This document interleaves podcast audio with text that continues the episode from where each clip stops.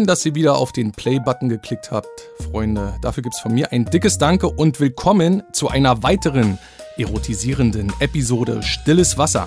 Und ihr wisst ja nicht, äh, wie sehr ich über dieses positive Feedback von euch kleinen Lauscher, wie sehr ich mich darüber freue. Ja? Weil ich muss zugeben, jedes Mal, wenn ich eine neue Folge Grenzwert-Podcast Stilles Wasser oder das grenzwertige Tagebuch eines Pornografen aufnehme und online stelle, dann ähm, bin ich aufgeregt. Ja, ich bin nervös, weil ihr spendet ja auch wertvolle Lebenszeit, indem ihr unseren Content konsumiert. Ja, und das macht mich einfach glücklich, weil die sind ja dann doch etwas länger. Manchmal eine Stunde, manchmal zwei Stunden. Kommt halt immer drauf an. Ihr könntet ja zum Beispiel auch andere Sachen machen, wie Gitarre spielen lernen oder Beckenbodenmuskulatur stärken. Ne, gerade für Männer eine gute Sache, um in der Kiste nicht zu früh abzumetern. Ja? Obwohl, das könnt ihr auch während der Sendung machen. Einfach die Pobacken hin und wieder 10 Sekunden lang anspannen, locker lassen und anspannen. Und immer wieder im Wechsel. Ja, umso länger haltet ihr im Bett durch. Kleiner Tipp von mir, habe ich auch gemacht. Und am besten könnt ihr das dann gleich anschließend testen, also eure Ausdauer testen, indem ihr ins Internet geht und dann eine Szene von unserem heutigen Gast schaut. Ja, einfach mal 25 Minuten versuchen, nicht abzumetern und am Ende, wenn die junge Dame kommt oder ihr Partner in dem Video kommt, dann hoch abmetern. Ne? Und wenn ihr das geschafft habt, dann seid ihr schon auf dem guten Weg. Ja, und die Dame, mit der ich heute hier sitze, beziehungsweise ich sitze in einem Aufnahmeraum und sie sitzt in einem, einem anderen Raum. Heute ist mal die Situation ein bisschen anders. Ja? Ich bin hier bei meinem Kumpel äh, Bob und nehme diesen Podcast auf. Ähm, am Miggity Miggity Mike ist heute die gefragteste Darstellerin Deutschlands momentan. Hier ist Jolie Love. Hallo Jolie. Hi. Grüß dich. Danke, dass ich hier sein darf. Ja, danke, dass du hier bist, dass du extra nach, nach dem Osten gekommen bist. Ja, das war ein Weg, sag ich dir. Na, ich hoffe, die, die, die Zuhörer applaudieren jetzt. Ne? Jeder für sich so, in, bei sich zu Hause oder in der U-Bahn oder je nachdem, wo sie halt das Interview jetzt gerade hören. Äh, ja, und wie geht's dir denn eigentlich? Mir geht's ziemlich gut, muss ich sagen. Also, ich kann mich nicht beklagen. Außer, dass ich heute in den Osten gefahren bin. Für dich geht's ja auch gleich morgen weiter, ne? Du fährst ja dann wieder zu der nächsten Produktion. Genau. Nach, nach Prag in die Tschechei. Ja, mein ja. zweites Zuhause quasi. Ist, ist es schon soweit, ja? Ja, doch, es ist schon, ähm, also einmal im Monat bin ich auf jeden Fall für eine Woche da. Okay, hast, hast du denn da schon eine Unterkunft gemietet, so für dich allein oder bekommst du dann eine Wohnung gestellt? Wie sieht das aus? Na, es gibt ja, kommt immer auf die Produktion drauf an, ne? Verschiedene Modelhäuser oder ähnliches, dass man da die Unterkunft dann gestellt bekommt für die Zeit. Okay, okay. Na, das ist ja auch sehr nett war. So sollte das ja auch sein. Ja. ja. Äh, die Frage ist natürlich, hast du denn auch hier noch Privatsphäre dort? Weil es gibt ja auch so Modelwohnungen, ne, wo dann mehrere Mädels auf einmal in einem Haus übernachten. Ähm, ja, mit der Privatsphäre muss man halt immer gucken. Man hat, also ich bestehe schon immer auf mein eigenes Zimmer. Ruhe brauche ich schon nach den Produktionen. Ähm, dass man meist ein eigenes Haus hat, das ist doch eher selten. Aber ein eigenes Zimmer reicht dann doch. Aber wäre schon geil, oder? Wäre schon ziemlich geil. Nee, also so Küche teilen und sowas ist dann doch schon, muss man dann durch. Muss, muss man in mhm. Kauf nehmen und wenn die Leute nett sind, meistens sind sie ja auch nett. Ja, hat es auch was Schönes, weil ja. man ist halt auch nicht alleine. Ne? Das ist dann wie auf Klassenfahrten ein bisschen. Ne? Ja, ein bisschen schon. Äh, Nur, dass jeder schon mal mit dem anderen gebumst hat. Na, noch besser, ne? Auf Klassenfahrt, ja. hofft man ja, dass sowas passiert. äh, bevor wir mit dem ganzen Interview anfangen, ja, möchte ich kurz für die Unwissenden da draußen dich mal ganz kurz vorstellen und äh, in ein paar Worte fassen, wer du überhaupt bist und wie du aussiehst. Du bist eine wunderschöne Frau, darf man ja so sagen. Ne? Du, oh, hast, du hast, als wir uns kennengelernt haben, hattest du dunkle Haare. Jetzt hast du äh, blondierte Haare mit ein bisschen Dreadlocks-Ansätze, Dreadlock-Ansätze drin. Ist das richtig? Nennt man das so? Ähm, na, ich habe Cornrows geflochten. Cornrows, mhm. so heißen die Dinger. Mit äh, Extensions halt reingeflochten, dass das dann am Ende zu so einem Pferdeschwanz äh, ausläuft. Das ist ja auch ja. ziemlich aufwendig, wa? Ist es, aber ich finde es sehr, sehr schön und es ist definitiv mal was anderes als immer nur äh, die gleichen offenen Haare und ja. Aber macht das die Haare nicht kaputt? Also ich stelle mir das ziemlich unangenehm vor, weil Cornrows, da, da zieht das doch so. Man muss sie doch so richtig fest zusammenknoten und tut da an der Kopfhaut weh am Anfang, Das ist ein Mythos. Man muss es gar nicht so fest machen. Also es ist klar, es ist an der Kopfhaut geflochten. Es ist natürlich fester, als wenn die Haare, die werden halt in einer ähm, Richtung gedrückt, wo no die normalerweise nicht die Wuchsrichtung ist. Das mhm. macht das dann halt, dass dieser Zug entsteht. Aber ähm, wenn die Dame, die flechtet, äh, Ahnung davon hat, dann weiß sie auch, wie stark sie das machen kann. Und ähm, dann passiert da mit den Haaren nichts. Bis auf mit meinen blondierten Spitzen. Aber das ist halt, Blondierung ist, glaube ich, das Schlimmste, was man mit den Haaren machen kann. Aber für alle Zuhörer, äh, meine braunen Haare kommen definitiv wieder. Keine Sorge, ich lasse sie gerade rauswachsen. Ja, gibt ja auch, gibt ja auch Leute, die wirklich äh, drauf achten, ne? wie die Haarfarbe der Frau ist. Pint Eastwood zum Beispiel, dem ist es ja total wichtig, wie, wie die Haarfarbe äh, der Dame ist, die er gerade bumst. Ne? Ja. Also sobald die Haarfarbe nicht in seinem Schema passt, ist für ihn vorbei. Oh, okay. Ja. Aber gut, ähm, kommen wir jetzt wieder zu dir, ne? Mhm. sonst schweife ich wieder über Pint ab, über den könnte ich auch stundenlang reden. Mhm. Ähm, Gibt man deinen Namen äh, im Internet ein, ja, dann äh, findet man als allererstes natürlich deine Facebook-Seite, deine Instagram-Seite und deine Amazon Wishlist. ja. Und da hast du ja ziemlich lustige Sachen drauf, wie zum Beispiel, ich lese mal ganz kurz vor, den festsitzenden Strap-on mit 14 cm, 17 cm oder 21 cm großen Umschnalldildo inklusive Snap-Lock-System für leichtes Handling. Und natürlich Premium-Silikon-Dildo nicht zu vergessen. Dazu kann man dir auch noch eine XR Brands Vaginalpumpe schenken mit 3, Zoll kleiner Schale in rosa. Mhm. Kann man machen. Kann man machen. Ja, hab's denn schon mal, also ist überhaupt ein Phänomen, dass Amazon so eine Sachen auch verkauft, finde ich ja gut. Ähm, hat denn schon mal ein Fan von dir dir ein Geschenk von dieser Wishlist bestellt? Ich habe schon einige Geschenke bekommen, ja. Meistens bekomme ich ähm, Kleidung mhm. oder auch Dildos. Ähm, von daher packe ich das besonders gerne rein und dann auch gerne mal außergewöhnliche Sachen, weil man muss ja immer wieder auch ein neues Video machen oder ähnliches. Und da habe ich gerne immer mal was anderes dabei. Und ähm, gerade im Fetischbereich, da bin ich ja doch auch sehr gerne mal unterwegs. Ähm, da kann man so viel ausprobieren und austesten. Und es gibt noch so viele Sachen, die man noch nicht gemacht hat. Äh, wie zum Beispiel mit dieser Vaginalpumpe. Sowas habe ich noch nicht gemacht. Warum nicht mal ausprobieren und das auf einem Video festhalten? Da freuen sich die anderen dann auch drüber und man ist dann nicht so ganz alleine mit.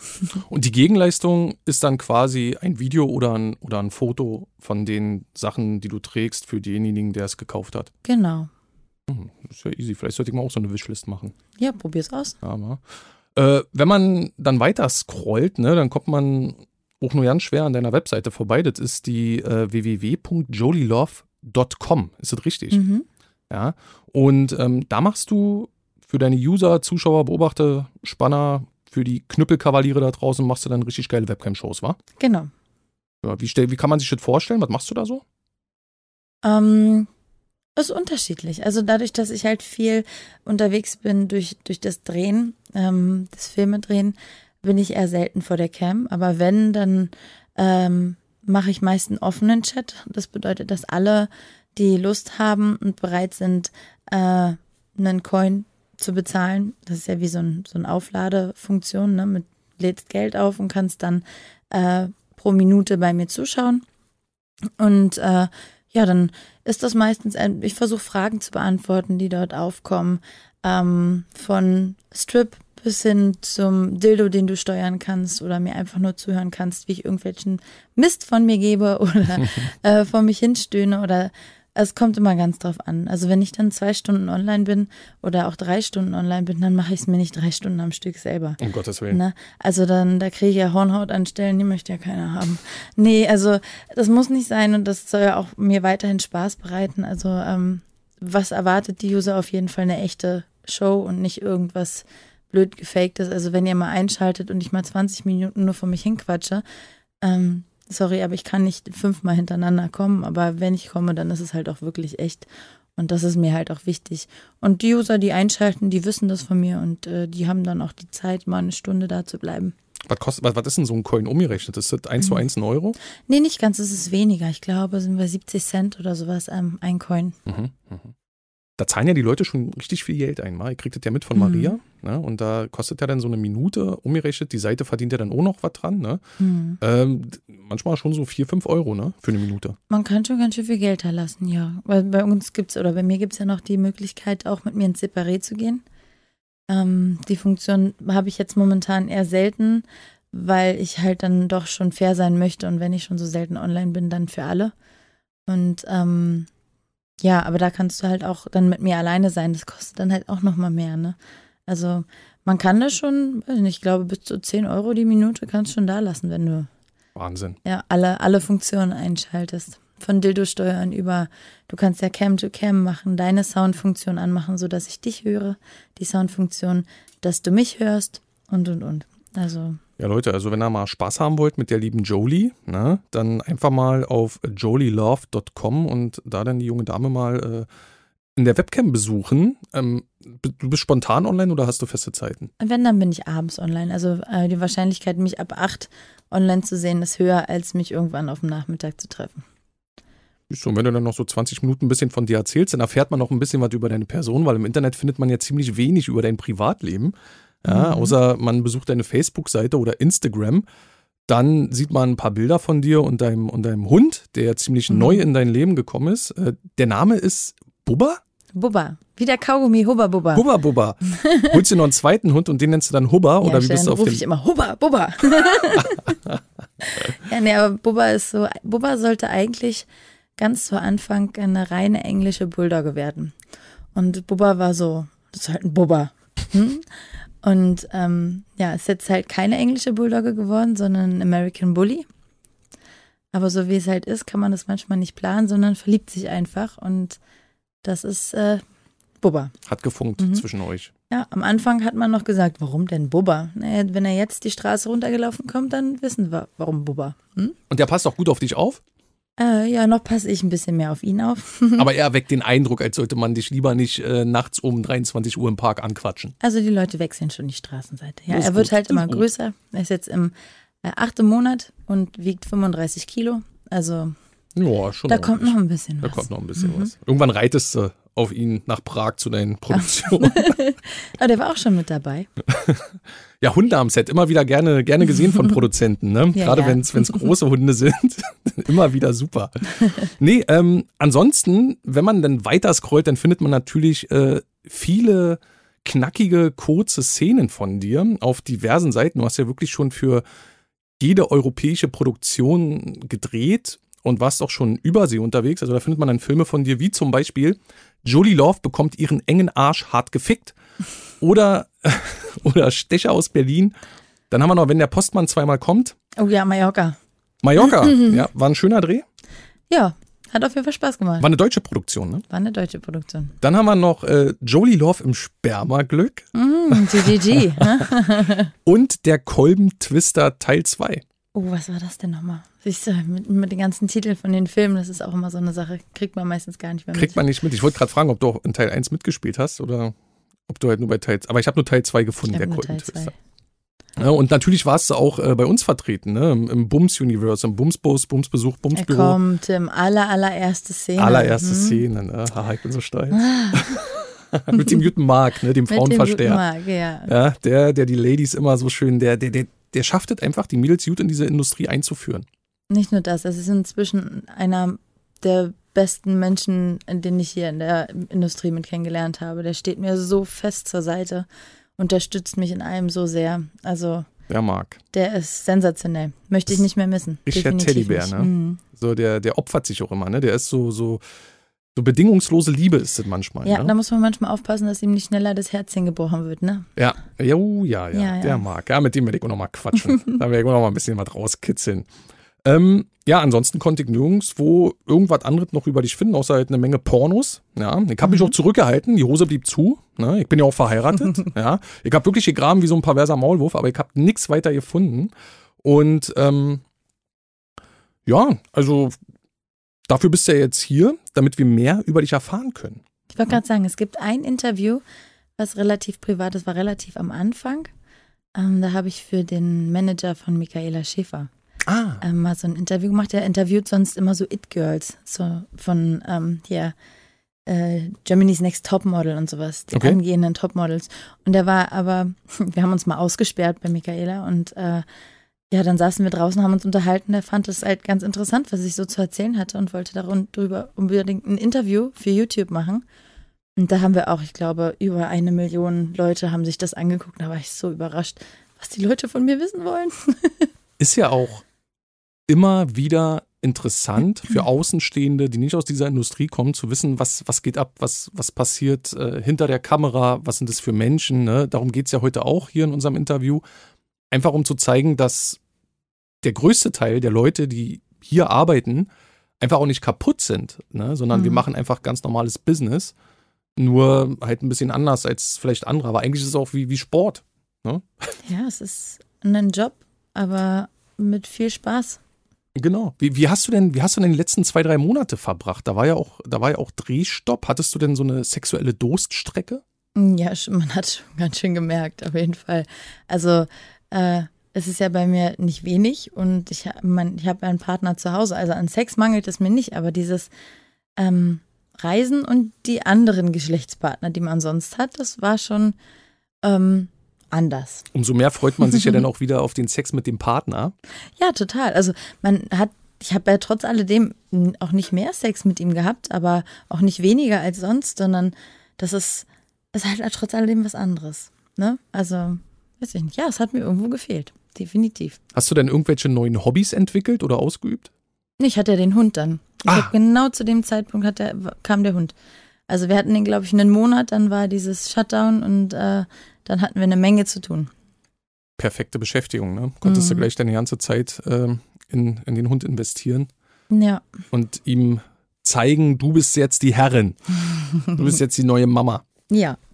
Ähm, ja, also durch die Corona-Krise sagt man ja, also dadurch, dass ja viele im Homeoffice geblieben sind, gab es ja auch keine Puffbesuche. Ne? Mhm. Und ähm, der Durchschnittsehegatte oder Lebensbegleiter, ne, die, der war ja dann quasi gezwungen, seinen Trieb zu Hause rauszulassen. Ja, und da Mhm. sagt man ja, dass auch äh, höchstwahrscheinlich eine Menge Kinder gezeugt wurden in, in diesem Zeitraum. Oder vielleicht auch Familien kaputt gegangen sind, weiß man nicht, aber es wurden definitiv, denke ich, auch einige Kinder gezeugt. Ja.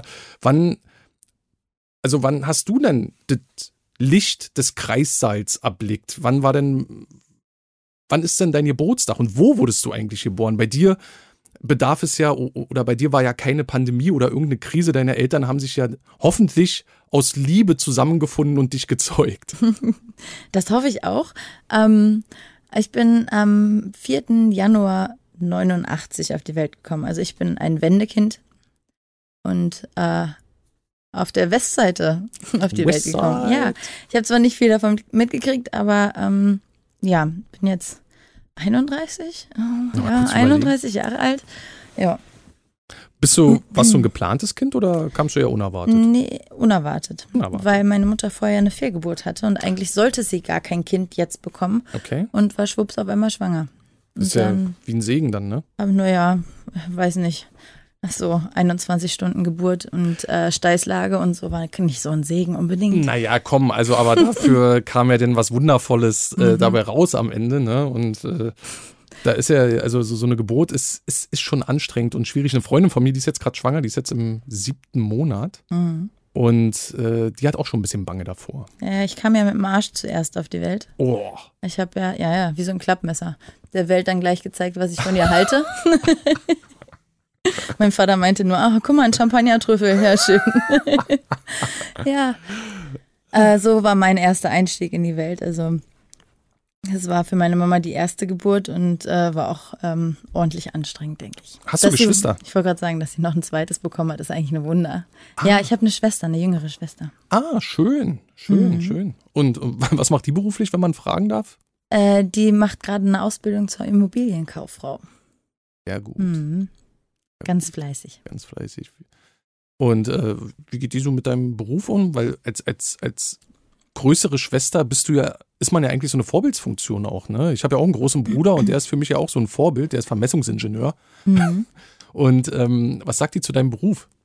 Äh, ist nicht so begeistert. Aber es kann, kann ich auch gut verstehen. Und es soll auch jeder so seine Meinung dazu haben. Also sie ist, ähm, sie kann es nicht nachvollziehen und sie Mhm. kann es auch nicht verstehen, weil ich denke aber auch, dass bei ihr sind viel die Freunde, die dann auch sagen, guck mal, hab deine Schwester gesehen oder dies oder das. Ich denke, ich stelle mir das schon nicht einfach Ist vor. ein unangenehmes Gesprächsthema für sie. Mhm. Weil du bist ja auch wirklich sehr präsent im Internet. Also ich kann mir vorstellen, dass, also man, man kommt einfach nicht an Jolie Love vorbei, wenn man jetzt äh, nach Pornos schaut. Mhm. Dann bist du einfach überall präsent, ne? Und die Familie, natürlich wird die dann auch drauf angesprochen. Und bist du da ein bisschen im Zwist mit ihr noch gerade oder, oder seid ihr trotzdem grün miteinander? Ich sag mal so, wir versuchen uns gerade wieder anzunähern. Wir haben jetzt ein bisschen Pause dazwischen gehabt, hatten äh, ordentlichen Knall. Und ähm, wir, aber wir versuchen es einfach auch Mama zuliebe. Ist So. schön. Und meine, wir sind Geschwister. Also von Ja. mir aus gerne. Ich verstehe aber auch, dass ihr da erstmal Abstand braucht. Also so Ach, viel sie schon. braucht. Na klar, da bin ich auch äh, zuversichtlich, dass das wird. Und ja. Du hast ja auch gesagt, du bist ein Wendekind und hast in den 90ern jetzt nicht wirklich viel davon mitbekommen. Diese Umbruchsstimmung, die Ossis kommen jetzt alle nach dem Westen. Ich war ja zum Beispiel, ich bin ja ein Ossi, ihr Mhm. ja, ne, ich bin ja vor der Wende, bin ich ja geflüchtet mit meiner Mama. Mhm. Ja, ne, wir sind schön über Prag im Flüchtlingslager gewesen und dann äh, sind wir im Wedding angekommen. Und für mich war das natürlich wie Schlaraffenland dann. Ne? Ich, bin Ja, dann da, ich bin dann da in eine Müllerhalle gegangen im Wedding oder in Karstadt, hab da die Spielsachen gesehen und bin total ausgetickt. Ne? Also so, eine, so, so, so, eine, so, so ein Tetrapack Fanta war für mich Gold damals. Ja? Mhm. Hast du davon irgendwas mitbekommen im Kindergarten oder in der Grundschule, dass irgend so ein Ossi in eure Klasse kam und ihr euch alle gefragt habt, Mann, was hat der denn für eine komische Frisur? Also ich muss ehrlich sagen, ich habe davon so gar nichts mitgekriegt. Ähm, ich, mir war das aber auch irgendwie nie so wirklich bewusst. Äh, ich war, meine Mama ist Erzieherin, war eine ganze Zeit lang mit ihr zusammen in einer Kita. Nicht in einer Gruppe, das wollte sie nicht, aber zumindest in einer Kita. Und ähm, meine Mutter hat da auch nie großen Unterschied gemacht ähm, zwischen Ost und West. Meine Mama ist die gebürtige Berlinerin, mein Papa ist Hannoveraner. Und ähm, ja, also ich muss ehrlich sagen, ich habe nie wirklich großen Unterschied gemerkt. Jetzt, wenn ich groß werde, merkt man ihn dann doch eher. Und wo, wo liegt der Unterschied, deiner Meinung nach?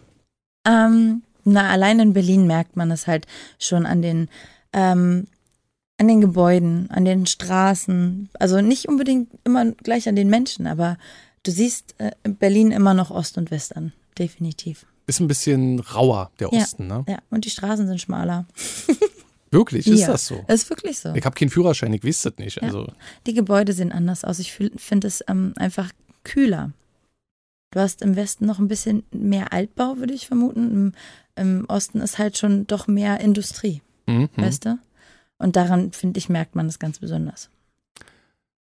Wir haben ja leider immer noch altertümliches Gedankentum um uns herum. Ne? Leute, die halt einfach behaupten, dass alle Menschen, die pornografische Filme drehen, eine kaputte Kindheit gehabt haben. Ach, Wie sieht's denn bei dir aus? Hattest du, gab's ein gesundes Maß an Liebe und Erziehung oder war deine Kindheit ein Drama? ich habe eine wundervolle Erziehung gehabt. Eine wundervolle Kindheit. Ich hatte Mama und Papa und eine Schwester an meiner Seite. Meine Eltern haben sich getrennt, da war ich 19. Ähm, also ich bin wirklich rundum behütet und glücklich aufgewachsen. Ich kann sagen, auch wenn meine Eltern nicht immer alles hatten, sie haben, sorry, jetzt habe ich gerade am Mikrofon gerappelt, auch wenn meine Eltern Du darfst das.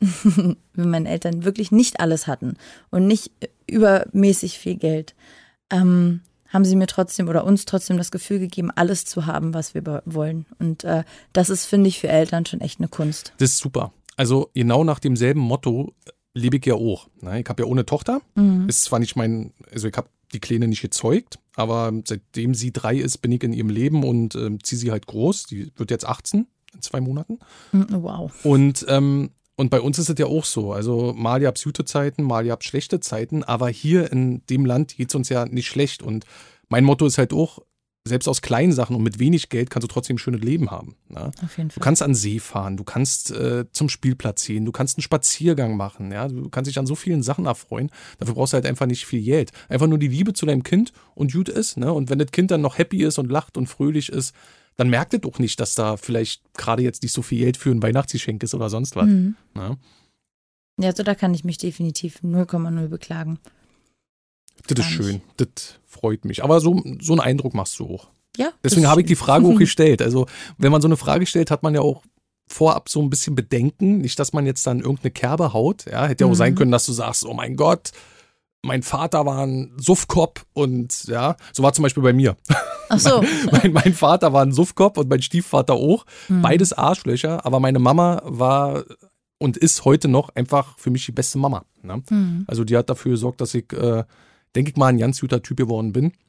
Und äh, darauf kommt es ja auch an dann am Ende des Tages. Auf jeden Fall. Hast du deine Eltern mal beim Sex erwischt? Gehört. Äh, ist eklig, Mhm. wa? Ja, voll. Aber ich glaube, dass meine Eltern sowieso irgendwie nicht ganz so viel Sex miteinander hatten. Glaubst du, Ähm, denkst ja, du? vermute ich ganz stark. Ähm, und ich glaube auch, dass sie ganz lange noch zusammengeblieben sind wegen uns. Ah, okay. Ähm, Aber wir haben das nicht so wirklich gemerkt. Also es ging halt wirklich erst, wurde erst kritisch so kurz vor der Trennung und dann ging es auch relativ schnell. Okay, aber sind, Ja. sind sie noch gut miteinander? Mm, mm, Sie sind so unterschiedlich, dass ich mir inzwischen gar nicht mehr vorstellen kann, wie die überhaupt 25 Jahre zusammen sein konnten. Ist du? es, deswegen sagt man ja auch Lebensabschnitt Partner, weil man hat so verschiedene Phasen in seinem Leben und entweder man entwickelt sich gemeinsam Mhm. oder komplett in eine andere Richtung. Ja. Und das ist nicht nur bei Leuten, die mit 16 zusammenkommen und dann mit 21 auseinandergehen. Das ist auch, kann auch durchaus bei Menschen passieren, die mit 25 zusammenkommen und dann mit 40 auseinandergehen, weißt du? Das ist Mhm. halt ne? Interessen. Ja, ja. Wir sind halt alt Menschen und das kannst du auch nicht steuern, deine Gefühle und so. Nee, also das ist wirklich, die sind so unterschiedlich, dass man echt sich fragt, wie, wie hat das funktioniert? Und wenn du dann Mama fragst und sie sagen, naja gut, wenn du nicht gewesen wärst, wäre wahrscheinlich gar nicht mehr zusammengekommen. Das war so, Ah, ach naja. ah. Aber sie hatten eine schöne Zeit. Wir Das hatten eine schöne Kindheit. Und äh, Und jetzt bist du, jetzt bist du angekommen und bist momentan mit der derzeitigen Lage, hoffe ich, zufrieden. ähm, ja, sehr.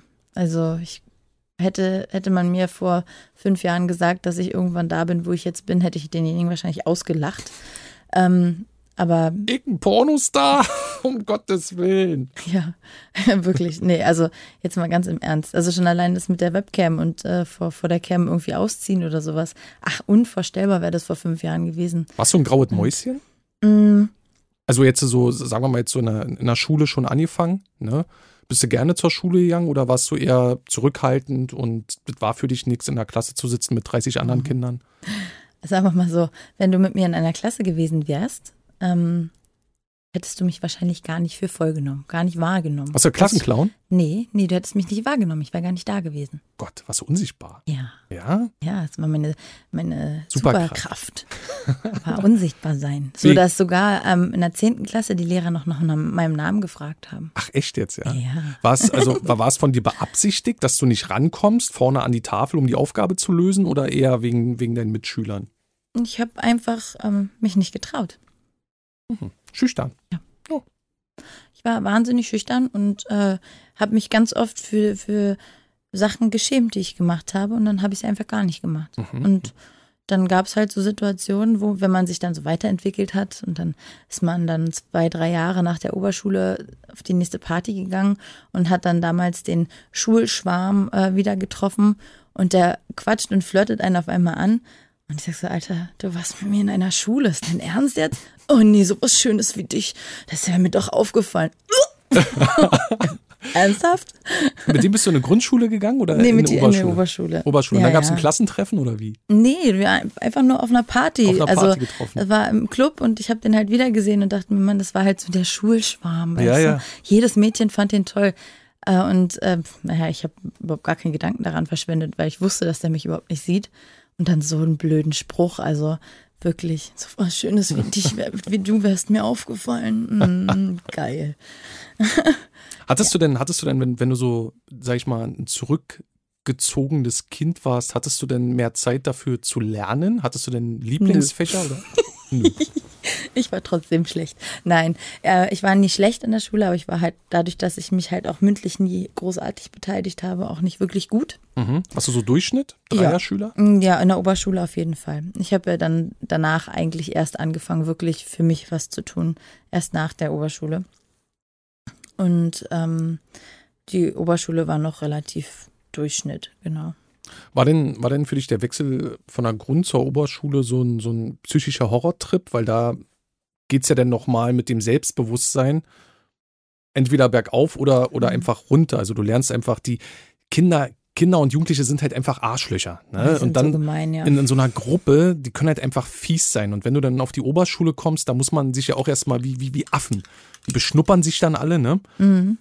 Und entweder gehörst du dazu oder du bist halt ein Außenseiter und wirst, wenn es richtig scheiße kommt, dann auch noch gemobbt. Na? Und ähm, wie war das für dich? Also bist du damit gut umgegangen? Hattest du, einen, hattest du einen relativ gesunden Wechsel oder war es die Also Hölle? ich bin mit vielen Leuten, also mit vielen Schülern von der Grundschule auf die Oberschule gegangen, also weil das war irgendwie, war noch in derselben Kita und dann in derselben Grundschule und dann auf derselben Oberschule. Was du, Und- sorry, was du, ähm, man wird ja immer in so eine Kaste gesteckt nach der, Mhm. nach der Grundschule. Was du Haupt-, Real- oder Gymnasium? Ich war real. Real. Mhm. Also ich hätte auch Gymnasium machen können, aber ähm, ich bin doch eher der einfache Typ. bin, bin nicht so für, ich wollte gerade sagen, Druck gemacht, aber das wäre jetzt gelogen, ne? Ja. Aber nee, also ähm, ich bin halt dann auf die Realschule gegangen. auf der Mhm. Realschule. Und war für dich soweit ähm, alles okay und da warst du dann auch die, die Mhm. unscheinbare. Ja, genau. Also da, ich bin halt nicht wirklich aufgefallen. Das hat mich aber auch nicht wirklich gestört. Ich war äh, dann, weil ich gemerkt habe, ich habe in der Pause eh nicht großartig was zu tun, habe ich halt irgendwie diesen Pausenverkauf da gemacht, freiwillig. Pausenverkauf. Ja, es gab so- Erklär dem Ossi so- mal, was ist ein Pausenverkauf? So ein Pausenverkauf halt, da hat man dann ein Trinkpäckchen konntest du kaufen oder so Kinderpingui Ah, okay. oder so, so ein Kram halt einfach. Ähm, da habe ich mich dann drum gekümmert, weil ich, mir wollte ja sowieso keiner was zu tun haben. Ich habe nicht geraucht. Ich war, ich war so echt, ich bin halt einfach nicht aufgefallen. Aber was hat dich denn glücklich gemacht? Du musst ja irgendein Hobby gehabt haben oder eine Freizeitbeschäftigung, Mhm. was dich erfüllt hat. Na, ich war immer viel sportlich aktiv. Also ich bin äh, Rettungsschwimmerin und habe auch immer viel, bin viel geschwommen in meiner Freizeit. Wochenende war ich am Tegler See, habe den Wasserrettungsdienst gemacht und ähm, habe dann auch irgendwann Wettkampfschwimmen Schwimmen gemacht und bin vierte Berliner Meisterin geworden Ui. und so ein Kram. Also ich war halt sportlich aktiv. Ich hatte mit den Leuten aus meiner Schule privat nichts zu tun, weil ich hatte meine Sportvereine.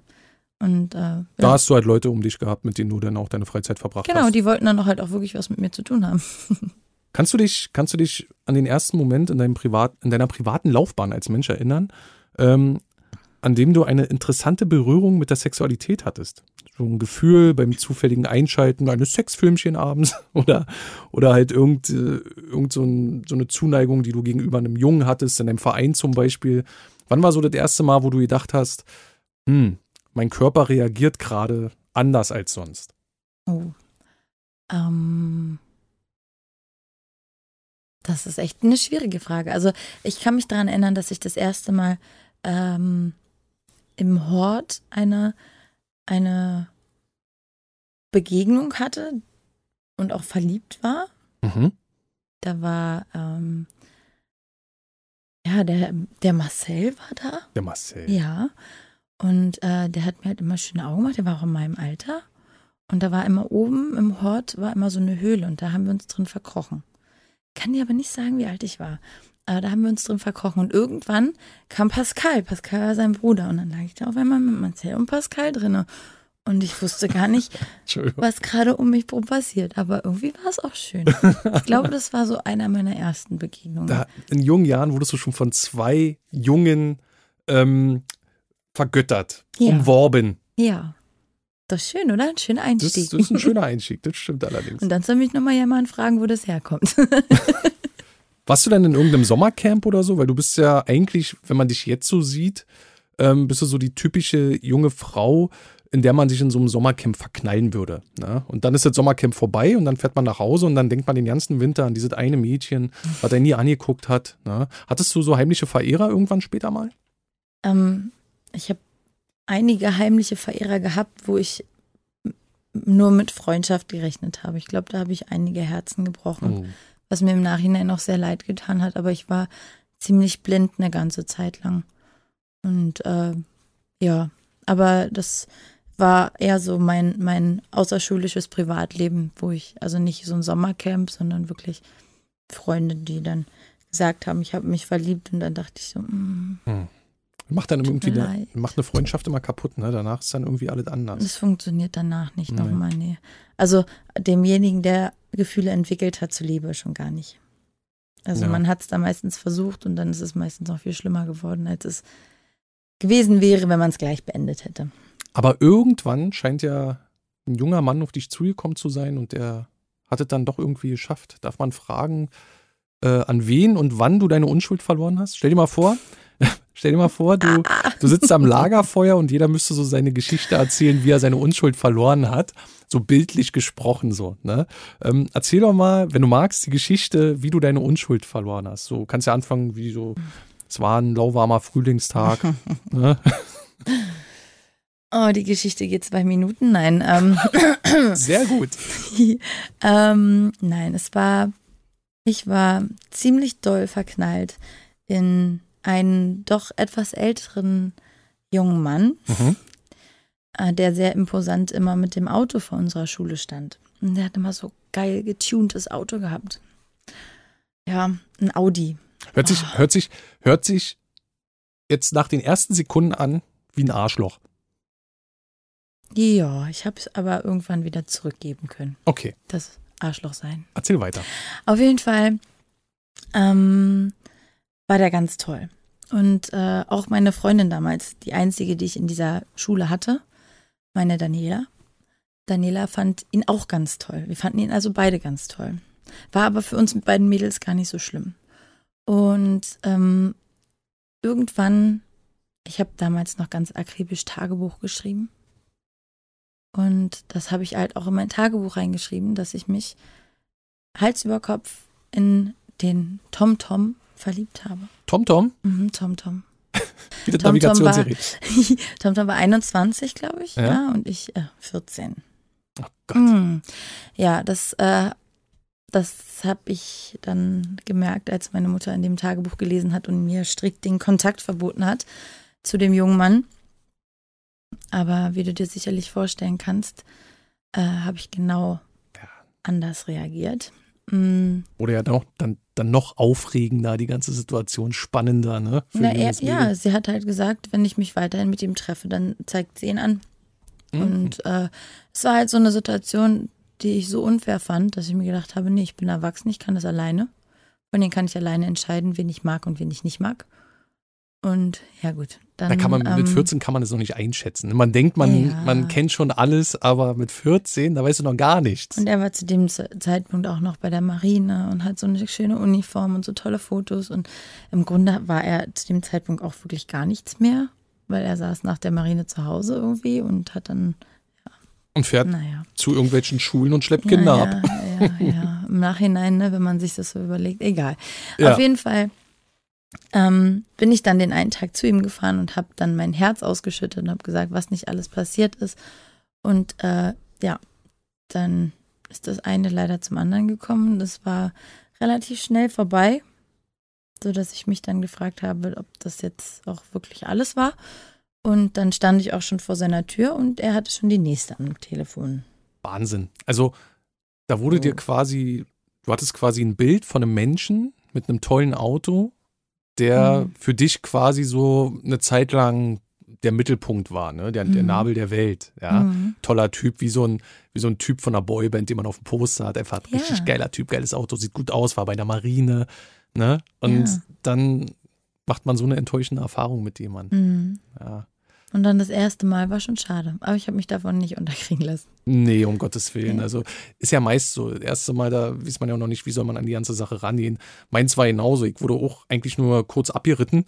Mhm. Bin selber noch nicht mal zum Abschuss gekommen und dann äh, ist die junge Dame von mir runtergegangen, hat eine Kippe angemacht und RTL gekickt. oh, scheiße. Okay, auch nicht schlecht, ja. Ne?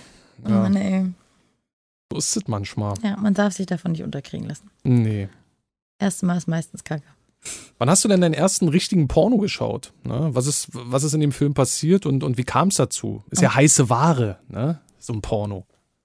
Also jetzt mal erstmal, das allererste Mal, dass ich überhaupt mit der Erotikbranche in Kontakt kam, weil ich selber Nutzer war, war das eine eigentlich sehr lustige Geschichte. Habe ich mit meiner damaligen Freundin zusammen, ähm, äh, türkischer Abstammung, wohlbemerkt, äh, Telefon-Hotlines angerufen. Oh, das habe ich auch gemacht. Das ist witzig. und äh, haben gedacht, wir kommen da einfach so ja, vorbei, wie auch immer. Irgendwie kommen da irgendwie raus und bis dann die äh, Telefonrechnung kam. Nicht die Handyrechnung, die Festnetznummer, wo pro, pro äh, durchgewählt dann irgendwie 80 Mark. Aber wenn du, aber wenn du als Frau anrufst, dann zahlst du doch nichts. Aber ich habe doch gleich wieder aufgelegt. Ich habe doch auf die erste Stimme gewartet und gleich wieder aufgelegt. Mhm, mhm. Du hast nicht mit dem. Nein, ich habe doch nicht mit denjenigen geredet. Okay. Mich doch nicht getraut, Mensch. Ah ja, stimmt, du warst ja, du warst ja. Ah, aber ich wollte halt unbedingt da anrufen. Okay, okay. Aber das hat dich jetzt nicht äh, erregt. Nee, das Nur ich- belustigt. Neugier. Das war Neugier. Das war einfach Neugier. Dann wird die Nummer noch aus der Zeitung geholt. Und was waren da so für Mhm. Typen dran? Also hast du ein bisschen, du hast ja mal gleich aufgelegt, aber was Aber bei einer Frau habe ich angerufen. bei einer Frau hast du angerufen? Ja. Oh. Bei einer Frau angerufen. Nee, da war meistens dann immer nur die, diese Durchwahl, aber schon bei der Durchwahl hast du ja dann schon zahlen müssen. Siehst du, bei uns, also ich bin ja so ein paar Jahre älter als du.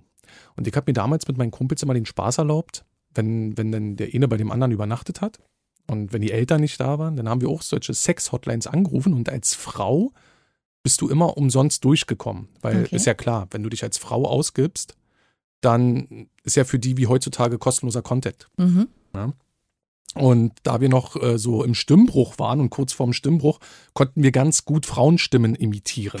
Ja, besonders mein Kumpel Jamal. Ja, der, wie weiß ich, der ist irgendwann mit 20 erst in den Stimmbruch gekommen. Auf jeden Fall, auf jeden Fall haben wir da ähm, angerufen und haben uns dann als Frau ausgegeben und dann wurdest du in so eine Warteschleife geschickt.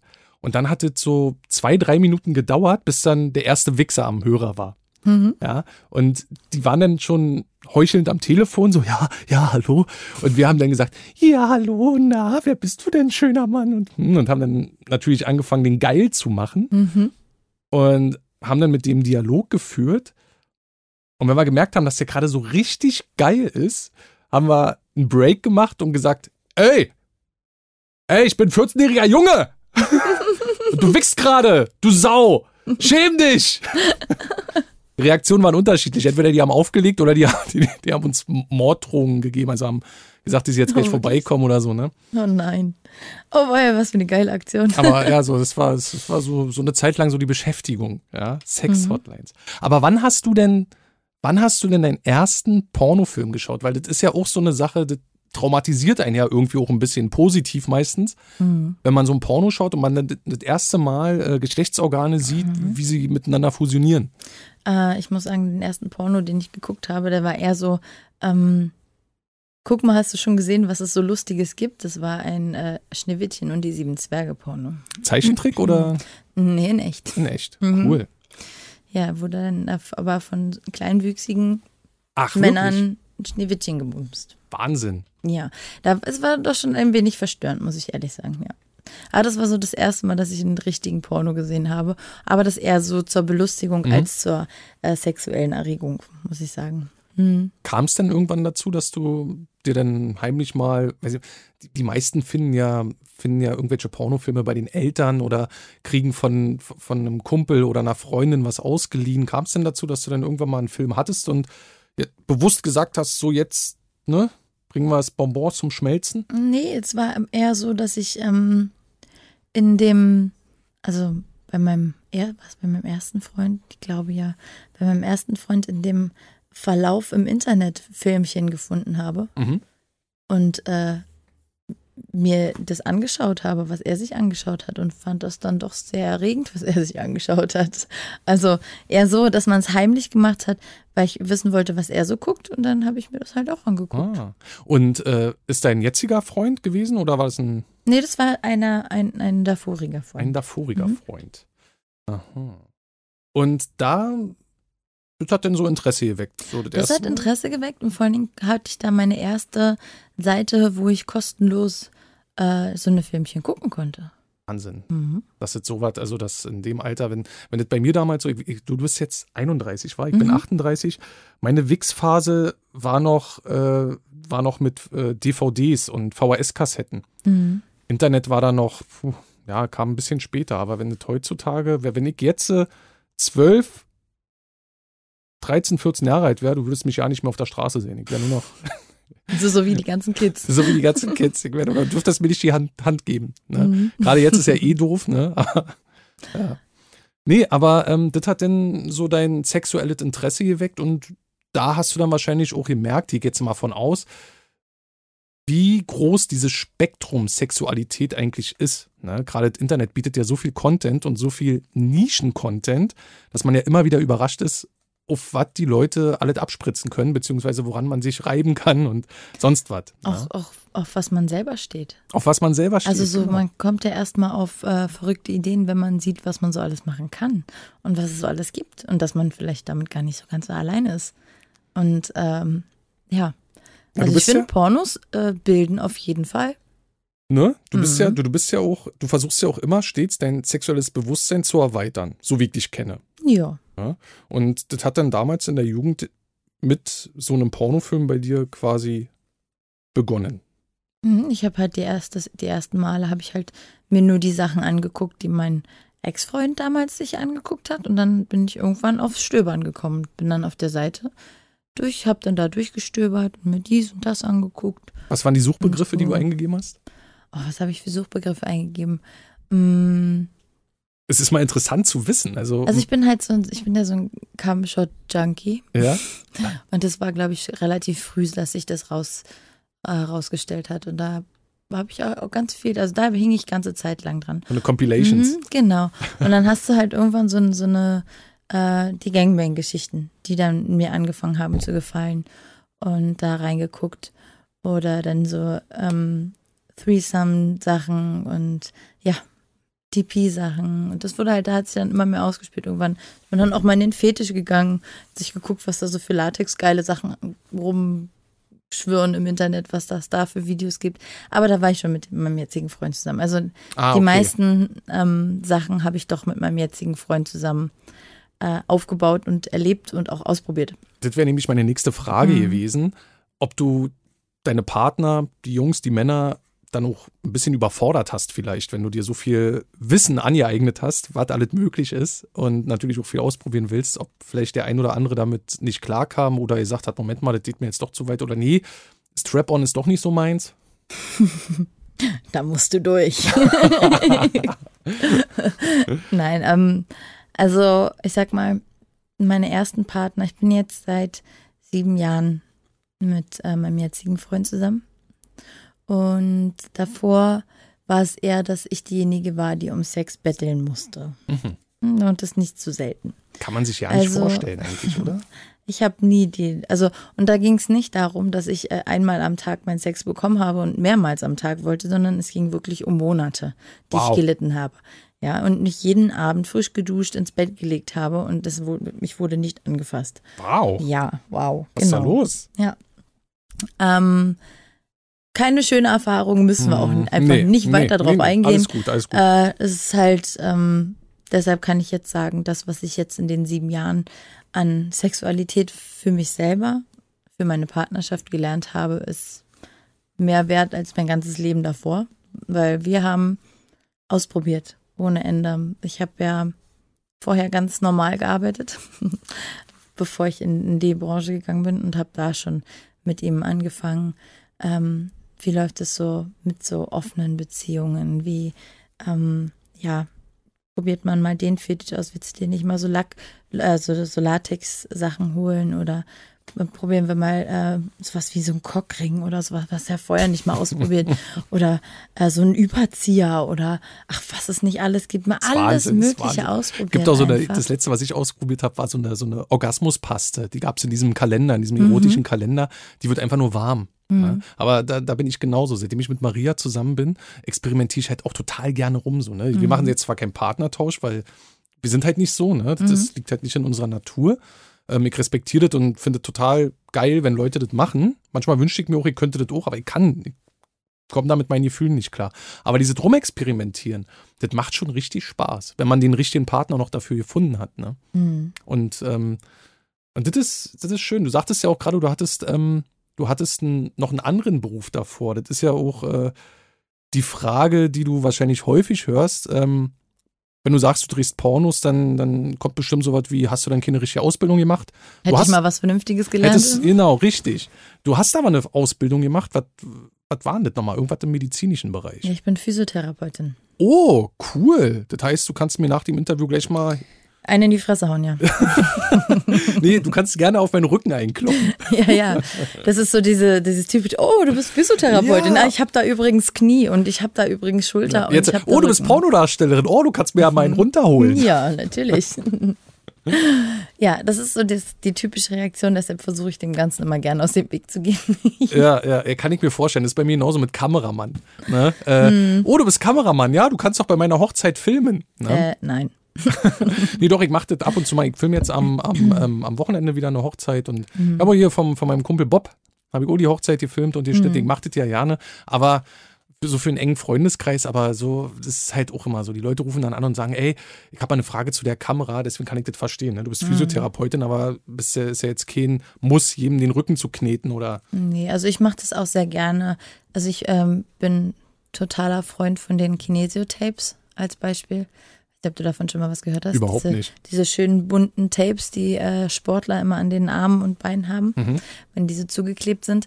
Ähm, da helfe ich halt mal gerne mal Leuten, wenn die wirklich Schmerzen haben, gerade wenn Knie überbelastet ist, weil die Leute viel stehen oder wie auch immer, dann oder die Schulter wehtut oder wie auch immer. Ich helfe natürlich auch gerne Leuten, die wirklich Schmerzen haben, wie jetzt gerade frischen Nerv eingeklemmt oder das siehst du ja dann mhm. schon am Hals. Ähm, da kann man gerne mal. Aber jetzt so wahllos, ich bin ja. keine Masseusin, ne, weißt du, ich bin halt Physiotherapeutin. So. Ja. Wenn, den, wenn ich dann, äh, wenn sie dann sagen, oh, du bist Physiotherapeutin, na kannst du, ich habe Schmerzen im Rücken, ich so, leg dich mal hin, komm, wir machen mal gleich die nächsten drei Übungen. So. Und dann kommst du nämlich auch erstmal ins Schwitzen und dann mhm. sitzen erstmal blöd da, ich dachte, du massierst mich. Nie. ich bin Physiotherapeutin. das ist halt. Aber also du hast die Ausbildung abgeschlossen und mhm. warst dann auch fest angestellt in der Praxis? Ja, fünf Jahre. Ich habe äh, mit schwerbehinderten Kindern gearbeitet. Ah, okay, okay. Das hat dich aber trotzdem irgendwo nicht erfüllt, oder? Doch, hat mich voll und ganz erfüllt. Ähm, das ist der Grund, warum ich die Ausbildung gemacht habe. Ich wollte ähm, eigentlich früher, früher mal Heilpädagogin machen. Mhm. Mm, das geht aber nur, wenn du einen Studienplatz kriegst. Ich war damals noch nicht bereit, Berlin zu verlassen. Und das, es gibt nur eine einzige Schule, die das macht. Und das sind nur 40 Plätze im Jahr für ganz Berlin. Da hatte ich leider keine Chance ranzukommen. Also hatte ich mir überlegt, was mache ich, äh, um mit äh, den Kindern zusammenzuarbeiten, mit denen ich gerne arbeiten möchte. Mache ich die Physiotherapie. Und habe mich dann auf ähm, Neurologie und Pädiatrie spezialisiert. Und ähm, also auf äh, Nervenkrankheiten und auf Kinderheilkunde. Mhm. Und ähm, habe dann auch in dem Bereich gearbeitet und das war wundervoll. Leider sind die Arbeitgeber, bei denen ich war, ich habe fünf Jahre, sechs, fünf Jahre in dem Beruf gearbeitet und drei verschiedene Arbeitgeber gehabt in der Zeit. Und ähm, alles nicht unbedingt äh, gut ausgegangen. Mhm. Die einen also, schulden mir immer noch ein Monatsgehalt, die anderen haben mich rausgemobbt, die andere bei der anderen war es dann ein Tochterunternehmen, wo ich reingesteckt werden sollte.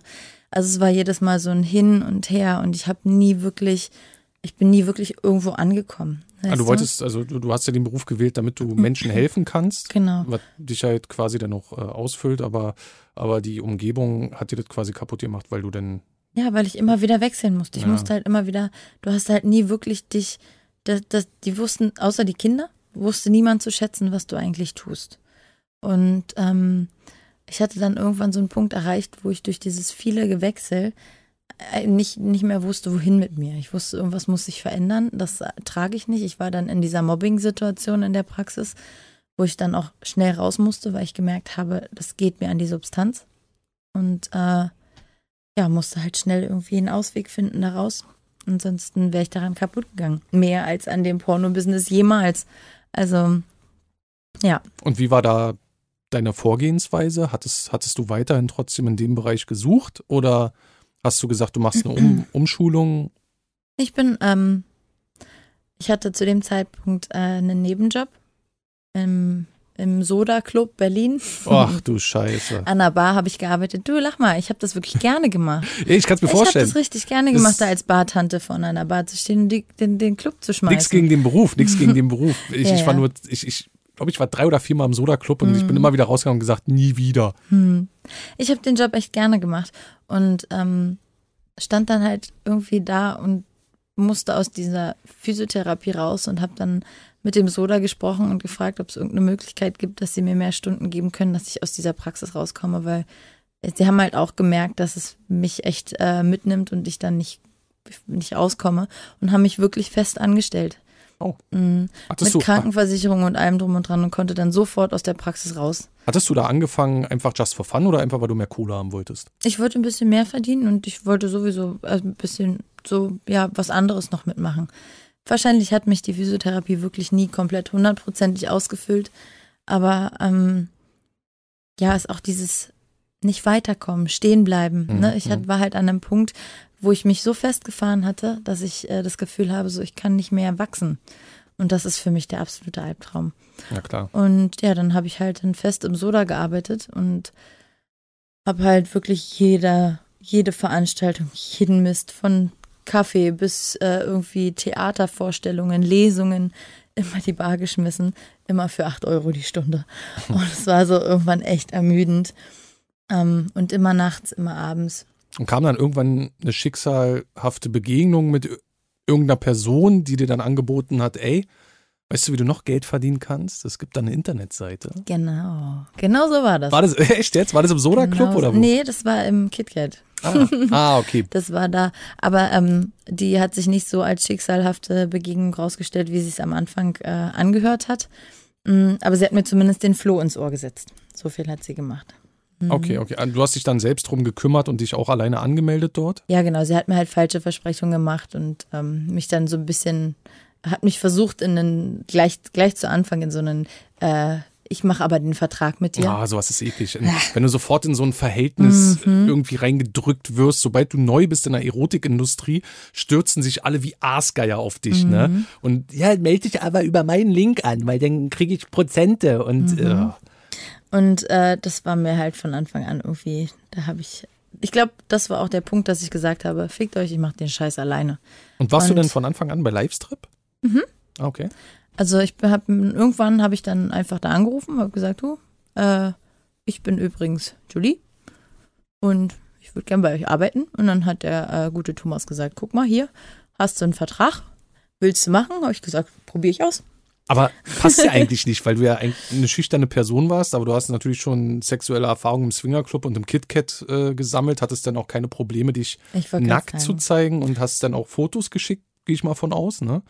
Ähm, ich habe mich persönlich vorgestellt. Persönlich vorgestellt. Mhm, ah. Ich war persönlich da. Also ich muss ja auch sagen, guck mal, von der Zeit, wo ich äh, schüchtern und ähm, ja, unauffällig war, sind, da war ich, bin ich aus der Oberschule raus, war ich 16, das ist 17. Mit 18 hat sich das alles schon mal ein bisschen geändert. Und angefangen mit der Branche habe ich mit 28. Da sind noch mal zehn Jahre dazwischen. Also da ist eine Menge passiert. Ich war nicht mehr ganz so schüchtern. Ich habe inzwischen auch schon viel. Ich war schon drei Jahre da mit meinem Freund zusammen dann oder zwei, zwei, drei Jahre. Wir haben schon so viel ausprobiert und so viel durchgemacht und ähm, ich war bereit dafür. Ich war bereit dafür. Es war die richtige Es war, Zeit. es war auch wirklich die richtige Und, Zeit. und ich kann mir vorstellen, dass sie bei Livestrip. Warum Livestrip? Hast du dich auch bei Visit X oder bei Dirty Hobby beworben? Da gibt es ja noch die, also sind ja die drei großen Mhm. in, in Deutschland. Warum Livestrip? Keine Ahnung. Waren, waren die ersten einfach. Ja. Mhm. Die haben sich wahrscheinlich auch gedacht, yes, Alter. Naja, jetzt dadurch, dass ich nicht so viel vor der Cam sitze, sagen sie wahrscheinlich, oh, na toll. Mm, Müssen wir immer noch die Werbung für die Alte spielen, dabei Oh. geht's gar nicht online. wer schuld, Marc Aurel. Ah, Mann, Mann. Ja, und dann hast du ziemlich schnell gemerkt, du hast ja den Exklusivvertrag bekommen und Mhm. dann hast du ziemlich fix gemerkt, ey, da ist richtig viel Schmotte drin. Ja. Und wie lange hat es gedauert, bis du dann im Soda aufgehört hast? Das Soda hat mich irgendwann rausgeschmissen. Uh, Mhm. Auf eine nicht unbedingt feine Art und Weise. Mhm. okay. Aber das machen sie oft so. Ich Ah. habe halt äh, um ein bisschen äh, Kulanzzeit gebeten, weil ich habe halt wirklich, ich habe für 8 Euro die Stunde bekommen. Weißt du, wie viel ich da geknüppelt habe? Ich habe 240 Stunden im Monat da im Soda gestanden, im Café, um überhaupt auf ein bisschen Gehalt zu kommen. Mhm. Und da hatte ich halt keine Zeit, gerade nicht, wenn ich dann auch noch die Partys machen muss oder die Partys gemacht habe, dann in der Hauptsendezeit quasi ähm, online zu sein. Und so Livestream hat aber gesagt, komm, du musst wenigstens mal einen Tag am Wochenende zumindest gucken, ob es was für dich ist. Und dann habe ich halt gesagt, ich setze mal ein Wochenende raus.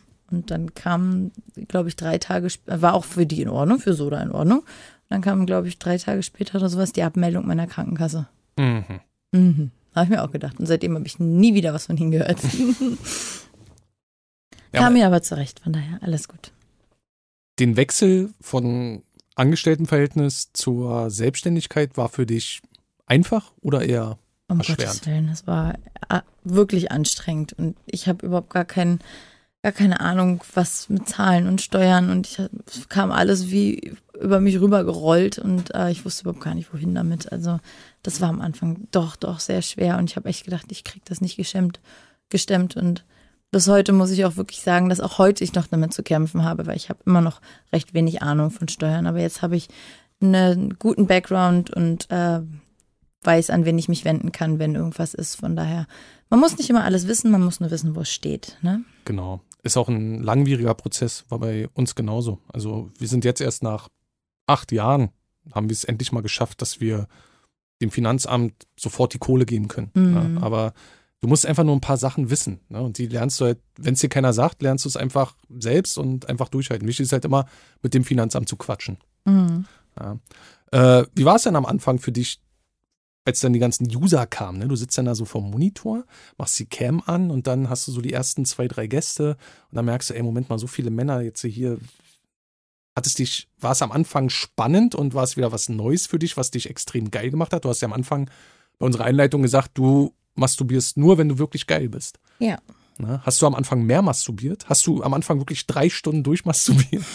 Ich habe richtig volles Programm gegeben. Drei Stunden am Stück habe ich auf diesem Dildo auf und ab geritten, bis mir die Schweißperlen runtergetropft sind, mit Ventilator in, der Fresse. Also das volle Programm. Ja, Tube Gleitgel auf dem Tisch und dann wurde und dann geht's los. Wirklich, am Anfang. ich glaube dir das, ja. Wird's alles ich bin geben. Ja, ich bin ja immer sehr ehrgeizig und ähm, bis man dann so den Dreh raus hat, ist das schon echt, also ja, am Anfang habe ich da echt volle Pulle Action gemacht. Und ähm, was ja auch gut ankam, ist auch gar keine Frage. Äh, aber dann hattest du halt so Situationen wie, Bub, auf einmal ist der Typ aus dem Chat raus. Hast gerade, weißt du, bist gerade dabei, dir den Dildo in den Arsch zu stecken. Ist ja auch nicht immer so einfach. Jedenfalls, also jetzt ist es nicht ganz mehr so schwer, aber äh, vorher war es halt noch echt Arbeit. Und dann bist du ja gerade mal, und der Bub ist der raus. Und denkst dir, scheiße, hast du jetzt was falsch gemacht? Was hast du jetzt gemacht? Hast du Kacke am Arsch? Nee, was ist los? Weißt du, so dieses, du weißt nicht, was los. Habe ich was falsch gemacht? Oder habe ich was Falsches gesagt, um Gottes Willen? Weißt du, das ist so, Es Ah. ich glaube, das ist ein ganz großes, äh, einfach so ein Verständigungsproblem zwischen User und, Mhm. und Webcam-Girl. Weil der User, ich glaube, der respektiert das alles schon, ja. Aber wenn der fertig ist, ist er fertig. ist er fertig. Er, okay, man kann wirklich sagen, okay, tschüss, ne? Da regt sich meine Frau auch mal drüber auf. Ne? Einfach mal Mhm. Danke sagen und dann verschwinden. Ich sag zu ihr immer, ja, aber ey, wenn der 5 Euro pro Minute ausgibt, ja, dann, Ja, ja. Ich wäre genauso. Ich, ich würde auch sofort fertig, oh, zack. Ne? Oder vielleicht ist die Frau gerade reingekommen. Eben, aber so was am Anfang habe ich mir darüber keine Gedanken gemacht. Nee. Am Anfang habe ich den Fehler bei mir gesucht und habe versucht, dann noch besser zu sein. Na gut, dann machst du noch eine Stunde länger. Gleich in den Arsch. Gleich war ja, ohne dass sie fragen. Weißt, du, ich war, war dann irgendwann schon komplett nackt vor der Kamera, bevor die Kamera überhaupt an war. Eine, aber das ist halt einfach, das ist halt auch einfach mein, mein Ehrgeiz, dann auch das Beste zu geben. Und ähm, ja, Hast aber dann- irgendwann, Hast du dich dann selbst runtergefahren nach einer Zeit oder hat jemand gesagt, ey, Moment mal, Mädel, ganz ruhig, du musst nicht gleich von Anfang an 100% geben, sondern Mhm. teast die Leute erstmal an. das Ding ist, mir hat halt einfach gar keiner was gesagt. Ich hatte ja auch nicht irgendwie, wenn ich mir jetzt so überlege, wie viele Mädels ich jetzt bei Livestream schon eingearbeitet habe, wo die, wo ich das nicht hatte. Weißt, ich hatte diese, diesen Mhm. Ansprechpartner nicht. Ich hatte nicht jemanden, wo ich fragen kann, wie mache ich das? Oder könntest du mir da vielleicht nochmal helfen? Ich wusste nicht mal, wie der Chat funktioniert, als ich da reingegangen bin. Habe einfach blind drauf losgestartet und ähm, habe mir das halt alles selber angeeignet und musste halt aus meinen Fehlern auch irgendwie lernen und aus dem, was daraus resultiert, halt irgendwie kommt da Feedback. Ich habe dann irgendwann die User gefragt. Ich so, du beim letzten Mal bist du einfach rausgegangen. War, haben wir irgendwas, war irgendwas falsch? Nee, das war dann so und so oder das war dann so. Ich bin dann einfach so offen und habe dann einfach die Leute gefragt, was los war. Und Du hast eine, kannst immer so eine kleine Notiz zu den Leuten machen, dass ich mir dann halt auch gemerkt habe und es blinkt dann immer auf, wenn derjenige dann wieder online ist. Und dann weiß ich, ach guck mal, das war der von letztem Mal, da wolltest du dann noch fragen, ob da irgendwas war, äh, ob ich da was falsch gemacht Finde ich habe. aber süß. Und, Also, dass ähm, dir da wirklich jeder Einzelne doch wichtig ist. Ne? Wenn er sich respektvoll verhält. Ja, na, ich wollte, ich finde es halt dann auch wichtig. Und dann, wenn dann die Leute gesagt haben, nee, ich war halt einfach fertig, dann schreibe ich, es wäre nett, wenn du vielleicht dir wenigstens verabschieden könntest. Wenigstens so ein Bye, das reicht schon. Ja. Dann weiß ich zumindest, das war beabsichtigt, dass du rausgegangen bist und warte nicht noch, dass du eventuell noch mal reinkommst, weil vielleicht deine Verbindung abgebrochen Richtig, ist. kann ja auch ein technisches Problem Ja, sein. und das wäre dann doch schade, wenn du dann danach wieder reinkommst und ich aber nicht wieder, weil ich denke, du bist einfach rausgegangen. Ja. Und äh, so habe ich das halt versucht, mit den Leuten zu kommunizieren. Und es ist eigentlich auch ganz gut. Also manchen Leuten, mit Leuten brauchst du nicht reden. Es gibt aber Leute, die wirklich immer wieder kommen und äh, da ist es mir schon wichtig, dann auch auf die einzelnen Personen einzugehen. Jetzt habe ich Ja. noch eine Frage an dich. Mhm. Ja, ähm, die finde ich persönlich immer wieder sehr interessant, weil erstens, es ist immer ein scheiß Akt, den richtigen für sich selbst zu finden. Und zweitens, weil die meisten sich auch meist anhören, als hätte man zwei Namenswürfel geschmissen, um den zu ermitteln. Dein Künstlernamen, Jolie Love. Mhm. Ja, wie bist du darauf gekommen? Weil er hat ja auch eine interessante Schreibweise, weil als, als du mir vorgestellt wurdest, so bist du auch immer noch in meinem Telefon drin, Mhm. unter Julie Love. Ja. Mhm. Aber du wirst ja J-O-L-Doppel-E geschrieben und dann Genau. Love. Wie kam es denn dazu? Ähm, das Schöne ist, dass viele Leute schon, ohne dass ich irgendwas sage, dieses entsprechende Lied dazu singen. Äh, das Jolie. Jolene heißt sie Ah, eigentlich. ja, ja. Viele äh, verbinden aber meinen Namen schon alleine damit mit dem Lied. Und daher kommt der Name auch. Mhm. Also ich wollte eigentlich mal äh, Jolene haben. Mhm. Ähm, allerdings war mir halt irgendwie wichtig, dass der Name harmonisch klingt. Und bei Jolene Love war irgendwie so ein dazwischen, was mich gestört hat. Mhm. Das war nicht harmonisch genug. Ähm, den, den Nachnamen quasi, Love, hat mein damaliger bester Freund mir äh, ins Ohr gesetzt. Und äh, Hat er dir ins Ohr geflüstert? So, na, was hältst du denn von Love? Und das hat halt echt gut gepasst. Und dann hat halt nur dieses N gestört. Also haben wir das N aus Jolene einfach rausgenommen. Und dann ist auch diese Schreibweise entstanden. schön weich. Und Julie Love klingt, als wenn es auch ein Name sein könnte, ohne, ohne Leerzeichen. Und das fand ich passt sehr gut. Ist auch eine gute Entscheidung gewesen. Jolene Love wäre wär nicht gut gewesen. Nee. Und Jolie Love hat sich echt gut etabliert. Und ist auch schön, dass du dir den Namen selbst ausgedacht hast und der halt wirklich überall jetzt steht. Ne? Ja, das ist halt dein Name. Ne? Du wurdest dich, gibt ja auch jetzt beispielsweise Jana Bach oder Vivian Schmidt. Ne? Mhm. Da, da wurde der Name dann von anderen quasi irgendwo äh, erfunden oder einer sagt irgendwie, komm, wir nennen sie jetzt so aus Marketinggründen. Ja, aber Mhm. du bist mit Jolie Love gut durchgekommen. Ja, finde ich auch. Ich bin auch sehr zufrieden mit dem Namen, muss ich ehrlich sagen. Was war denn für dich das abgefuckteste, was du je vor der Cam erlebt hast? Vor der Cam. Irgendein Mm. User, der, ich, ich habe die Geschichte schon mal erzählt, es gibt eine Freundin von mir, die hat, ähm, die musste vor der Cam immer Chicken Wings essen. Ja.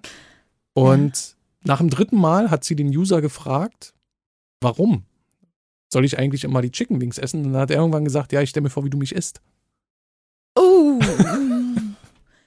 oh. Also ich sag mal, Hast du auch ein ähnliches Erlebnis gehabt? Nein, nicht, nicht in dem Sinne. Also ich habe ein paar schräge Erlebnisse vor der Cam definitiv gehabt. Ähm, Dinge, die ich tun sollte, ähm, die aber jetzt nicht so, nicht, nicht in dem Bezug sind. Ich habe halt auch nie gefragt, warum ich die neonfarbenen Sneakersocken anziehen soll. Aber ich habe sie halt angezogen. Und äh, warum unbedingt eine grün davon und die andere gelb sein sollte, keine Ahnung, weiß ich nicht. Weißt du, wie lange ich in den Kaufhäusern gesucht habe, um neonfarbenen Sneakersocken zu finden? In grün und in gelb. Aber das habe ich halt das gemacht. war der Fetisch. Die Ja. Vorstellung, dass du jetzt losrennst und diese Socken suchst. Also das sind halt, aber ja, es sind halt Dinge oder ähm, also manche Sachen mache ich halt auch einfach nicht. Also Wie pupsen. Hm. Vor der Cam. Ne, dann, dann, dann mache ich einen Muschipups. Muschipups. Mupsi- Kannst du den kontrollieren, ja? Naja, wenn ich im Doggy bin, ein bisschen aufziehe, dann zieht die Luft und dann kann ich sie rausdrucken und dann, dann macht's einen Muschipups. Das funktioniert schon. Sehr gut. Ach, schade, dass wir es jetzt nicht vorführen können. Ich sehe nichts. Ich habe auch kurz überlegt, ob ich es probiere, aber nee, das äh, würde jetzt hier das, äh, den Rahmen sprengen, denke ich. Vielleicht kannst du mir über WhatsApp später mal einen schicken, den ich mit einarbeiten kann. Ich kann es ja mal probieren. Das wäre super. Ja, also das äh, funktioniert schon. Ja, also was ich teilweise, ich habe schon äh, diese Cam-to-Cam-Geschichte, die ist schon manchmal freakig. Wow. Also da habe ich schon einiges gesehen, was ich aber jetzt nicht unbedingt selber machen musste. Mhm. Oder soll. Ich muss sowieso nichts, also davon mal ganz abgesehen, war mir jetzt falsch formuliert. Ähm, aber so eine Sachen wie, ähm, was passiert, wenn man in einen voll gepumpten Gartenschlauch so Nadeln reinsteckt? Uh. Ja, mach das mal mit einem irrigierten Schwanz. Ja, äh, genau sowas sind halt so Situationen, wo du dir denkst, hoppala, ähm, sowas hab und möchte ich nicht nochmal sehen. Ja, Ähm, ja. Sagst du das dann auch oder, oder bist, schaltest du dann den Schalter um auf unscharf, Augen auf unscharf und dann einfach durch jetzt? Also ich, ich ähm, äh, lasse es dann meistens, meistens es ist, sind die Männer dann sowieso in einer Situation drin, in der sie eh nicht gestört werden, sondern sie will, wollen halt was zeigen. Mhm. Wenn es mich jetzt zu dolle stört, dann äh, versuche ich doch das auf unscharf zu stellen. Ähm, also wie jetzt solch, so eine Situation, die ist dann doch schon, es gibt halt Sachen, die du wirklich nicht sehen willst äh, und du kannst es halt nicht, nicht wirklich wegdrücken. Das funktioniert in dieser, der, in dieser Software, wie auch immer, Mhm, nicht so mhm. wirklich. Und ich will halt auch niemanden wirklich dann vor den Kopf stoßen. Ja. Ich lasse das dann laufen und sage, wenn mich der, wenn der User mich dann am Ende fragt, wie ich es fand, dann versuche ich es nett und höflich zu sagen, dass doch vielleicht eine andere Frau Ja. eher dieser Vorliebe entspricht als ich. Aber ich danke ihm halt für sein Vertrauen, für seine Offenheit, aber das ist halt einfach nicht meine, ich kann damit nicht so gut umgehen. Also, aber ich würde ihn niemals in der, in dieser irrigierten Situation unterbrechen. Alleine Das lassen und dann vielleicht noch, unhöflich. ein, noch, noch irgendwie, ja, da ist er ja vielleicht traurig am Ende auch, ne? Nee, ich, meine, ich darf das, darf das ja auch nicht, ich bin ja nicht nur dafür da, um den, den Druck bei den Männern abzulassen, sondern das hat auch ganz viel mit Psyche zu tun. Die Leute, die öffnen sich teilweise nur mir gegenüber wegen der Anonymität. Mhm, Und äh, wenn ich dann ähm, diejenige bin, die ihn auslacht oder sagt, Ih, was machst du denn da? Da ist machst du das was eklig. kaputt. Da, um Gottes Willen, dann habe ich den falschen Job gewählt. Das ist nicht meine Aufgabe. Ist das meine? Aufgabe, hm? Ah, ja, erzähl weiter. Ich stelle danach die meine Frage. Aufgabe ist nicht zu bewerten, sondern einfach was zu fördern geht, zu fördern, was vielleicht nicht unbedingt mein entspricht, das sollte man jetzt auch nicht unbedingt fördern. Also es gibt auch bei mir Grenzen, aber es gibt, ähm, ja, mir ist es wichtig, dass sich niemand irgendwie falsch fühlt, wenn er schon den Mut hat, sich zu öffnen. Haben dann auch Leute aus deinem privaten Umfeld das Bedürfnis, ihre sexuellen Fantasien zu äußern, wenn sie wissen, was du machst? Ja, ja, ich werde ständig um irgendwelche Ratschläge gebeten. Von den Freundinnen eher oder, oder von den Männern? ja, von, eher von den Männern. Wie finden, also deine Familie, ja, Mhm. kommen wir mal zurück ähm, jetzt zu deiner Mama zum Mhm. Beispiel. Ähm, wann hast du ihr denn erzählt, dass du, dass du dich existenziell umorientiert hast, dass du halt weg vom normalen Jobleben bist und jetzt äh, auf eigenen Füßen stehst, aber dann doch und was machst, was in der Gesellschaft abnorm ist? Als es schon zu spät war. Ah, Also ich habe wirklich das erst gesagt, eher erst erzählt, als es wirklich auch schon zu spät war. Das ist auch die Sache, die sie mir sehr übel genommen haben. Allerdings ähm, hätte ich es vorher gesagt, hätte ich eine Unsicherheit ähm, in ihnen ausgelöst, die ich hätte nicht, ähm, ich hätte, hätte sie nicht stoppen können. Jetzt in der Situation, in der ich dann war, konnte ich sagen, guck mal Mama, ich mache das und ich mache das und ich habe die und die Sicherheit. Du brauchst dir keine Sorgen machen, weil ich bin in guten Händen. Das ist eine gute Firma, es sind tolle Leute, du kannst sie auch gerne kennenlernen. Äh, mach dir keine Sorgen. Die, auf dem Standpunkt war ich dann. Hätte ich davor, bevor, wenn ich das vorher erzählt hätte, hätte ich es nicht gehabt, die Möglichkeit. Ähm, leider Gottes haben, hat mein Vater das dann selber erfahren, bevor ich es ihm hätte sagen können. Ähm, was mir dann im Nachhinein sehr leid getan hat, weil das war nun nicht die Absicht, die ich hatte. Aber es ist äh, nun mal so gekommen und äh, wir haben uns jetzt auf eine Situation geeinigt. Sie weiß, was ich tue. Wir reden nicht darüber. Ich erzähle ihr, wo ich bin. Das ist das Wichtigste und ob es mir gut geht. Und das reicht. wichtig ist, dass es einfach raus ist. Ne? Da fällt ja auch eine schwere Last von einem, wenn man das die ganze Zeit mit sich Ich hätte es rumträgt. gerne den ganzen Tag äh, immer mit mir rumgetragen. Ich hätte, äh, glaube ich, wäre gerne dem Gespräch komplett aus dem Weg gegangen. Ja. Also eine, eine, eine Bekannte von mir, also auch mehrere, machen den Job auch schon seit zehn Jahren und die Eltern wissen es immer noch nicht. Ja, aber das ist halt dann, ich weiß nicht, ich konnte das nicht mehr. Also bei mir war es halt dann so offensichtlich, ich mache halt kein Escort. Ich kann das nicht geheim halten, weißt du, ich meine? Mhm. Ich bin öffentlich im Internet überall vertreten. Mein, mein Vater hat gesagt, er hat das von einem Kollegen erfahren. Ja, Mhm. genau so. Es ist ja auch Wurst, wie. Aber es ist halt ähm, so, wie es ist. Und ähm, ich glaube, egal wie man es gemacht hätte, es wäre nie wirklich richtig gewesen. Weil jedes Elternteil wünscht sich was anderes als, als Job Ja. für seine Tochter. Punkt. So, das ist einfach mal Fakt. Und ähm, ich denke, mit viel Zeit und eventuell ein bisschen Geduld kriege ich auch meinen Vater wieder auf meine Seite. Ja, ich glaube auch. Du bist ein positiv gestimmter Mensch, sehr optimistisch, das ist schön. Auf jeden Fall. Muss ja. Ja. Das Leben ist auch schön. Ja. Und man sollte auch so viel genießen wie möglich. Du hast ja, wie gesagt, mit Webcam angefangen. Ne? Mhm. Und oft bleibt es ja bei den Mädels auch dabei. Ja, weil es ja bequem von zu Hause aus einfach gutes Geld zu verdienen. Und ähm, man steht jetzt nicht so sehr im Fokus bei den ganzen Mainstream-Wichsern. Man hat so seinen eigenen, seine eigene Blase. Ne? Du Mhm. baust ja deine Stammkunden auf und du bist zwar im Internet zu sehen, okay, du bist auch im Fernsehen zu sehen durch Livestream, da läuft halt abends auch die Werbung von dir, aber du hast dann angefangen, Pornos zu drehen und da ist die Reichweite ja dann noch mal das Dreifache größer. Ne? Du bist ja wirklich dann fast überall vertreten. Ja, gerade du. Ja.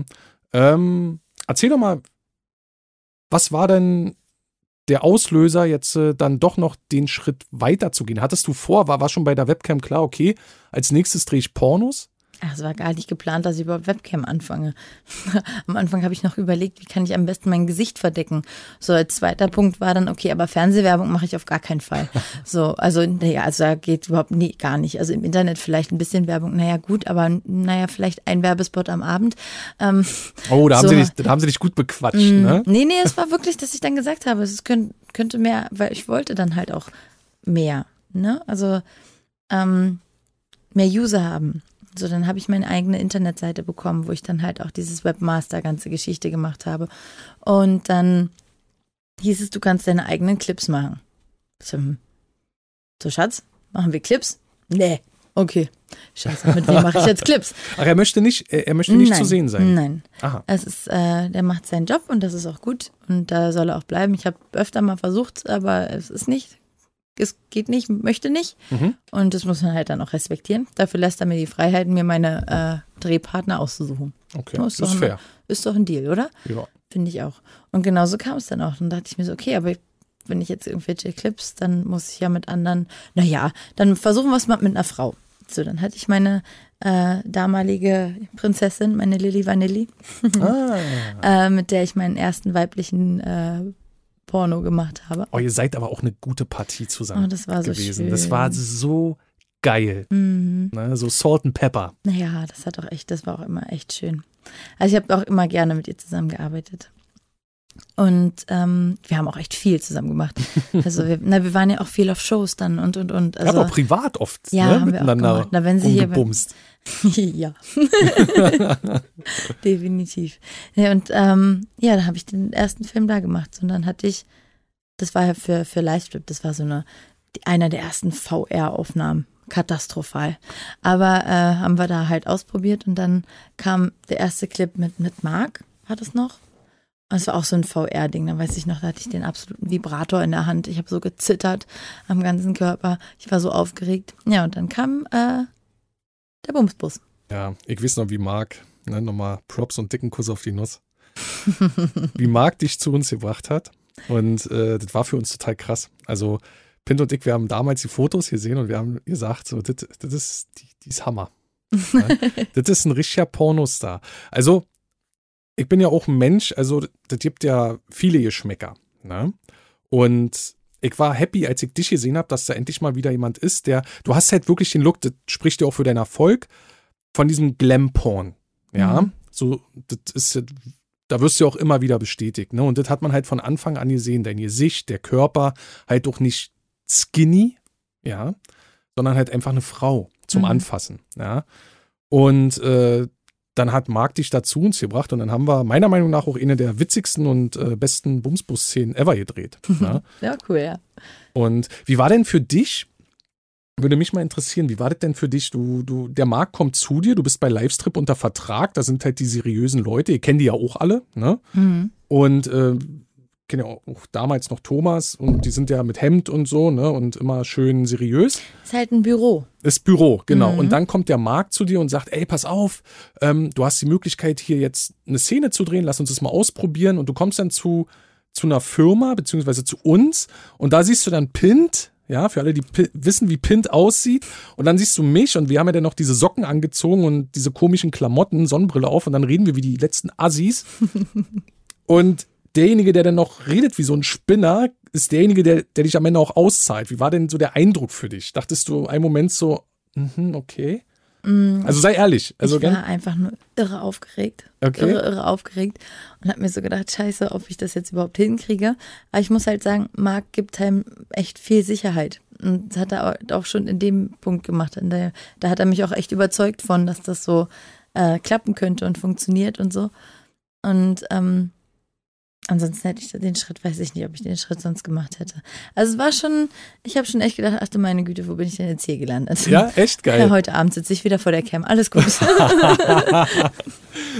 ja, wir waren ja auf diesen, das ist die Bumsbus-Szene, wo wir auf dem Basketballplatz mhm, quasi ähm, um, um die Sexszene mit dir spielen. genau. Ne? Und ja, das ist schon, also für die meisten Mädels ist so, so ein Bumsbus-Dreh, die denken am Anfang immer erst, äh, äh, ja, wie es was dabei jetzt rauskommt und das ist ja schon alles ein bisschen merkwürdig, ne? Aber bei dir, das war alles, äh, von Anfang an hat das eigentlich gepasst, ne? Da, du hast ja auch alles, jetzt äh, von der Comedy her, eigentlich alles mitgemacht, was man, Ja, du, ich fand es ja auch lustig. Also ich bin ja auch nicht so, das, da, ich kann ja auch über mich selber lachen. Das ist ja, bei mir fängt der Humor wirklich erst dann an, wo, wo man über sich selber lachen kann. Und äh, sich nicht ganz so für ernst nimmt immer. Ne? Und äh, das fand ich halt an euch auch mega cool, dass ihr euch so geil auf die Schippe nehmen konntet. Und deshalb habe ich mich da auch relativ schnell wohlgefühlt zwischen und dann konnte ich halt auch loslassen. Und äh, deshalb klappt es halt dann mit der Comedy auch immer sehr gut. im Vergleich zu heute war die Bumsbus-Szene eigentlich relativ einfach, oder? Ja, doch schon. Also Kamera an, wir haben ein bisschen am Anfang ein bisschen rumgealbert, Kamera Mhm. an und dann ging es ja auch schon los. Und das war ja auch ein Selbstläufer, weil du mit Marc ja super harmoniert hast. Und was man in dieser Szene sieht, ist halt alles real. Ja. Ne? Nichts gefaked. Nee, darauf lege ich halt auch viel Wert. ne? Also man kann mir echt viele Sachen vorwerfen, aber äh, nicht, dass ich irgendwie fake bin. Also das ist halt das, worauf ich echt auch stolz bin. Dass man, dass, dass man doch immer wieder sieht, dass, dass ich wirklich daran Spaß habe. Und dieses Feedback auch bekomme von den Leuten. So kann man ja sagen, dass Marc eigentlich, weil viele ähm, schmücken sich ja mit den Federn, ey, ich habe die groß gemacht und ich habe den entdeckt. Hier kann man wirklich sagen, das kannst du auch nochmal bestätigen, Marc Aurel hat dich quasi zum Porno gebracht. Ja, auf Ja. jeden Fall. Wer ist schuld dran? Er ist schuld dran, aber er hat es mit viel Liebe und Einfühlsamkeit, Einfühlungsvermögen, wie auch immer gemacht. Das ist schön. Wundervoll. Äh, danach haben wir dann mit dir noch die anderen Sachen gedreht, Bums Besuch, Bums Büro. Jeder Dreh hatte so seine eigenen äh, Schwierigkeiten. Und, und ähm, legendär war natürlich auch die Bums Büro-Szene mit Lilly Vanilli, mit Marc auch wieder, ne? Und mit Ja. Conny Dax und mit White Wiki und Mia Blow. Da redet ja der Rockstar, aka Max, Max Nachtsheim, heute noch von. Ähm, die wird Das er nie vergessen, die Szene. Sensationell. Ja. Das war ja wirklich sensationell. Das war, glaube ich, die erste, der erste Film, den ich richtig mitgemacht habe. Ne? So, hm, mit mehreren Szenen und aber da war ich auch stolz drauf. Das Und auch da war toll. ich tierisch aufgeregt, ey, das kann ich dir sagen. Ja, Ja, weil da hieß es dann, okay, Tim, du musst jetzt eine Weihnachtsspezialfolge machen. Dann waren wir denn, dieser Hammer-Location war ja wirklich ein Mhm. schönes Bürogebäude.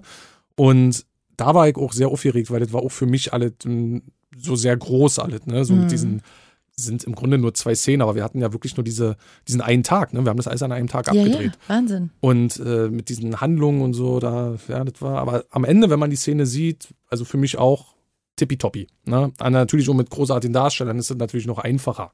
Ja. Ja, und dann, danach ging es ja dann für dich auch los, ne? Da hast du dann noch, äh, denkst ja steil gerade nach oben, so wie ein, wie ein Penis, ne, der in so einen Viagra-Top gefallen ist. Warst du dann bei Brazers, Private, Blacked, Blacked, warst du auch Blacked? Nee, du warst Black bei, noch nicht, nein. Noch aber da nicht. warte ich ja noch drauf. ah, GGG. Mhm. GGG war auch so eine Erfahrung, da hatten wir auch kurz nochmal vorher drüber geredet. Mhm. Also da, das konnte ich erst nicht glauben. Da dachte ich so, nee, Jolie zu GGG, echt jetzt? Du kennst mich. Ich muss immer alles ausprobieren. Ich Ja. kann mich nicht darauf verlassen, was andere sagen. Aber da hast du auch gemerkt, das ist nichts für dich. Ähm, um, so. Der Umgangston hat nicht gepasst. der Umgangston und die Art und Weise, wie sie, äh, wie, wie ähm, John Thompson gerne die Frauen darstellt. Das bin nicht ich. Ich bin eine Frau, ich bin kein Mädchen. Hast du auch schon festgestellt, muss er auch feststellen. Habe ich mit ihm ganz äh, professionell am Ende da gesessen, habe gesagt, das funktioniert nicht, nicht auf die Art und Weise, wie du die, wie du mich als Frau darstellen lassen möchtest. Ich bin eine Frau und ich kann mir, möchte das auch so rüberbringen. Ja, Aber das muss man ihm auch sagen dann, ne? Man muss ihm er das versteht wirklich. es. Er, er ändert nichts an seinem Konzept.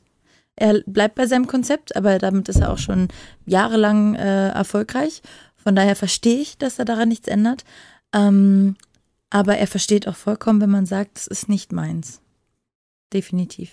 Und trotzdem bleibt er super professionell und ist ein äh, menschlich ein, ein toller Typ, wenn man ihm auch mal die Stirn bieten Richtig. kann. Also man muss halt wirklich. Man muss gegenhalten, weil er Mhm. versucht viel, ne, weil er ist ja Mhm. Geschäftsmann. Ne? Mhm. Und Wenn er merkt, er kann spielen, dann spielt er. richtig, richtig. Aber wenn er halt merkt, da ist jemand, der auch ein bisschen den Kopf einschaltet, das fand er ja bei mir eigentlich ganz toll. Aber es ist halt auch der Grund, warum er nicht, warum wir nicht weiter zusammenarbeiten können. Also das ist halt so ein Hassliebe. Aber ey, ist trotzdem ist in deiner ist in deiner Vita drin, in deiner in deiner Filmografie hast du jetzt Mhm. glaube ich zwei GGG Filme, ne? Ja. Also an einem Tag glaube ich zwei abgedreht. Und, Und es ähm, gibt so viele Leute, die noch mehr sehen wollen davon. ja na klar, GGG ist ein Phänomen. Mhm. Also ist auch nicht meine Nische, die ich äh, mir gerne anschaue. Ich habe da damals auch Kamera gemacht und auch am Set war es nie mein Ding, ja. Aber seitdem ich wichsen kann, gibt's glaube ich GGG Mhm. und es gibt Leute, die die lieben das und kommen sogar aus anderen Ländern extra nach Deutschland, um einmal dabei zu sein, ja. Ja. Aber du warst ja nicht nur für GGG, du hast ja noch für Magma-Film was gemacht, auch bei Inflagranti-Film warst du. Ähm, wie war da denn so der, deine Laufbahn? Also wurden die Leute denn echt nach den Bumsbus-Besuchssachen auf dich aufmerksam oder hast du dann durch Marc noch mehr Firmen kennengelernt? Da muss ja irgendwann der Punkt gewesen sein, wo du dann in einer Agentur drinne warst. Du bist da bei einer Modelagentur auch in irgendeiner Kartei, kann es sein? Ich bin in der Kartei bei vielen Modelagenturen, aber im Grunde ähm, schreiben mich die Produktionsfirmen selber an. Also ähm, über meine, meistens über die Booking-E-Mail-Adresse kriege ich dann irgendwelche Nachrichten oder ich kriege über Insta irgendwelche Anfragen. Ich habe keine feste Modelagentur, die für mich irgendwas organisiert oder wie auch immer. Ich mache das immer noch wie von Anfang an. Und wann hast du Alleine. gemerkt? Wann hast du gemerkt, dass du jetzt gerade so richtig angesagt bist? als ich nicht mehr wusste, wohin mit meinen Terminen. Als ich die Cam nicht mehr machen konnte und nicht mehr organisieren konnte, wann ich wohin fahre. Das war so dann der Punkt, äh, wo ich dann gemerkt habe, das erste Mal war, erste Mal Ausland war Mallorca. Mein Gott, Mhm. die, die buchen mich nach Mallorca. Ich war so aufgeregt. Ähm, und ja, im Endeffekt bin ich dann irgendwann tausende Kilometer geflogen und bin nach Amerika und habe da dann gedreht. Und äh, was halt auch nochmal ganz anders ist als hier. Gibt ja immer so etappenweise immer so einen richtig guten deutschen Export. Ne? Vor dir war Annie Aurora. Mhm. Ja, die ist ja dann gleich nach LA übergesattelt. Und, Damals war es auch noch relativ einfach reinzukommen. Jetzt Genau. heute ist es nicht mehr so einfach.